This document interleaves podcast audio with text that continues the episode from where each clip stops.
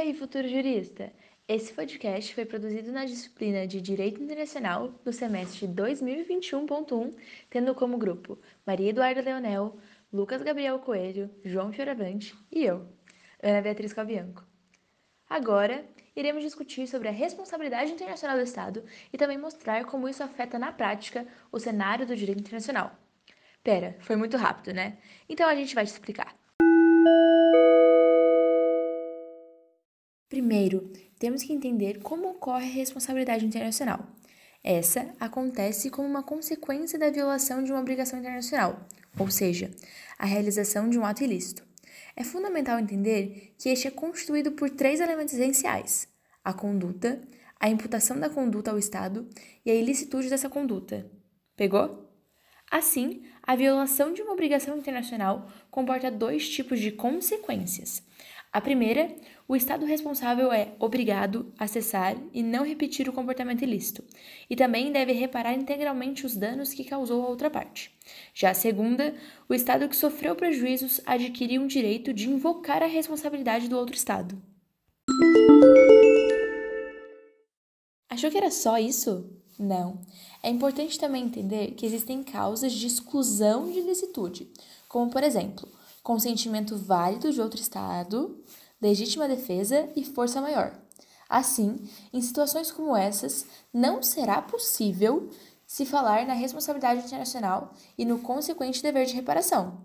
Entendido? Agora que a gente pegou toda essa parte, a gente trouxe um caso real para que a gente consiga exemplificar um pouco sobre esse ato de reparação. Vamos lá? Agora pega sua pipoquinha, seu cafezinho, que lá vem história. O caso que mostraremos aconteceu na Alemanha em 1915. Para ficar mais didático, usaremos letras para nomear alguns itens. Então vamos lá. Nesse ano, o governo alemão firmou um contrato com a empresa X para a construção de uma fábrica de nitratos na região da Alta Silésia, que, naquele momento, fazia parte da Alemanha. Nesse contrato, ficou acordado que a empresa X teria a propriedade das patentes e outros bens intangíveis vindos do negócio, enquanto o Estado alemão seria o detentor oficial das terras que ocorressem o empreendimento. Beleza. O tempo passa e em 1919, quatro anos depois, em um novo contrato, os bens tangíveis deixaram de ser do Império Alemão e passaram a ser de uma outra empresa, que chamaremos de empresa B. Então, a empresa X por sua vez, continuou sendo a dona dos bens intangíveis, como a patente. Acontece que, ao final da Primeira Guerra, se instaura o Tratado de Versalhes. Até me embananei aqui. É muita confusão. Que impôs à Alemanha que reivindicasse de certos territórios, dentre eles essa região da Alta Silésia, lembra? Onde se localiza a supracitada fábrica de nitratos. Sendo assim, a empresa B é que passou a ser dona tanto da terra e da fábrica, como se toda a logística de funcionamento do negócio. Beleza. O pulo do gato acontece quando uma corte local polonesa decide anular o registro de posse da empresa alemã e expropria a fábrica. Olha só o BO, passando a pertencer ao tesouro polonês. Com isso, a Alemanha recorre para o Tribunal Arbitral Misto Germano-Polonês e para a justiça polonesa. Mas, em razão da morosidade desses trâmites, decide ingressar com esse caso na Corte Permanente de Justiça Internacional. O negócio ficou sério.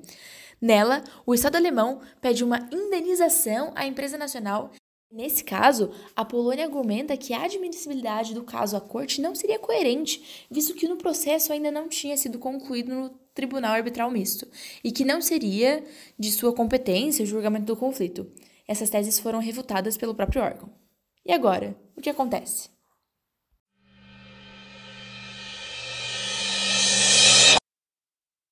Bom, o caso se encerra com a decisão da corte afirmando o dever do governo polonês de indenizar a empresa alemã.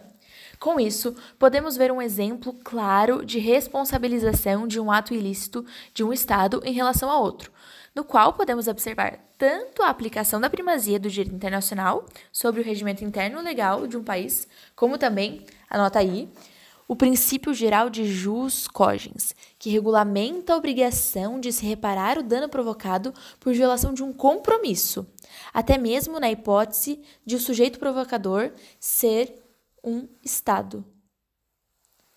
Ou seja, é isso, pessoal. Acharam que tinha mais, né? Mas por hoje é só. Esperamos que tenham conseguido entender e que a gente tenha conseguido explicar da melhor maneira esse tema tão importante que é a responsabilidade dos Estados do direito internacional. Muito obrigada e até a próxima.